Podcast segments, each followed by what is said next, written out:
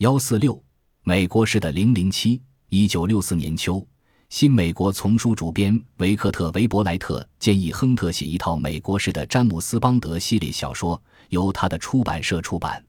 亨特把这个想法告诉了赫尔姆斯。赫尔姆斯认为，如果塑造的是一个深得人心、一贯维护国家利益、为情报机关树立勇敢无畏形象的纯美国式英雄人物，那中央情报局可以从中获得很大益处。他本人也很喜爱伊恩·弗莱明的小说，因为他的情节神乎其神。他认为《零零七》系列小说与间谍世界的关系，正如西部电影与古老的西部的关系一样，是不可分割的。他同时也很喜欢亨特的小说。亨特那时仍比更不辍。赫尔姆斯不是唯一鼓励作家粉饰中央情报局形象的人。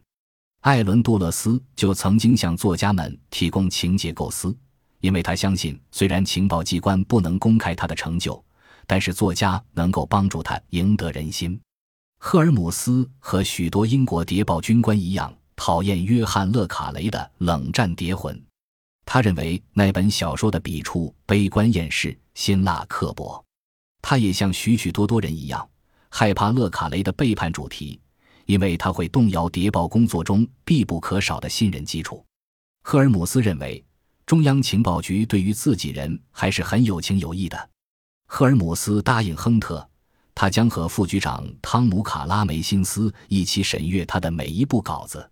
当有人问起亨特他的皮特沃德系列小说是不是取材于他自己的亲身经历时，他回答说：“他认为中央情报局不会喜欢他多嘴的。”在他看来。他笔下的主人公沃德与弗莱明笔下的邦德有很大的区别。他认为弗莱明是一个硬冲类型的好心人。在我的印象中，他在战时是给当时的海军情报局局长跑腿拎包的角色。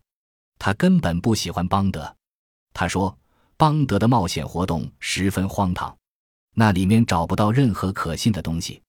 西方间谍机构的活动情况都不是这样。他所依靠的是性感和猥亵的双关语，诸如他把一个人物命名为普西格劳（英语 p u s g a r a 意为大量的、次数很多的性交行为。邦德小说全是开玩笑、纯粹的消遣作品，而沃德系列则恰恰相反。我力图严格按照现实来写。亨特说，弗莱明是想运用谍报理论来描绘貌似可信的谍报活动，不过。他确实创造了一些当时还不存在的技术手段。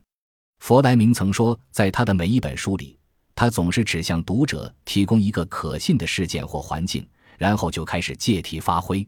亨特引用了盗窃诺克斯堡的黄金和封锁伦敦部分地区的例子。以上提及的两例是弗莱明的《零零七》小说中的情节，他认为这些情节很有趣，但是又说他自己的创作并非是为了有趣。因为他把间谍活动看作是生死搏斗，没有什么乐趣可言。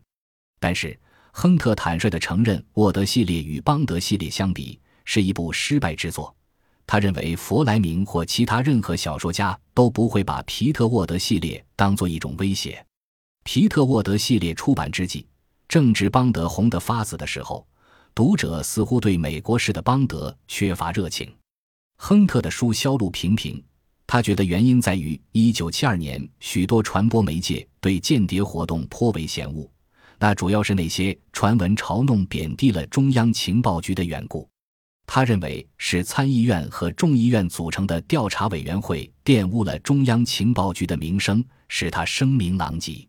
亨特也觉得沃德并没有帮助提高中央情报局的形象，其中部分原因是间谍小说里诞生了非英雄人物。这时候，美国国内对越南战争正争论的不可开交，反战说客们得到了英国和欧洲的大力支持，所以任何一位不合时宜的作家都会遭到唾弃。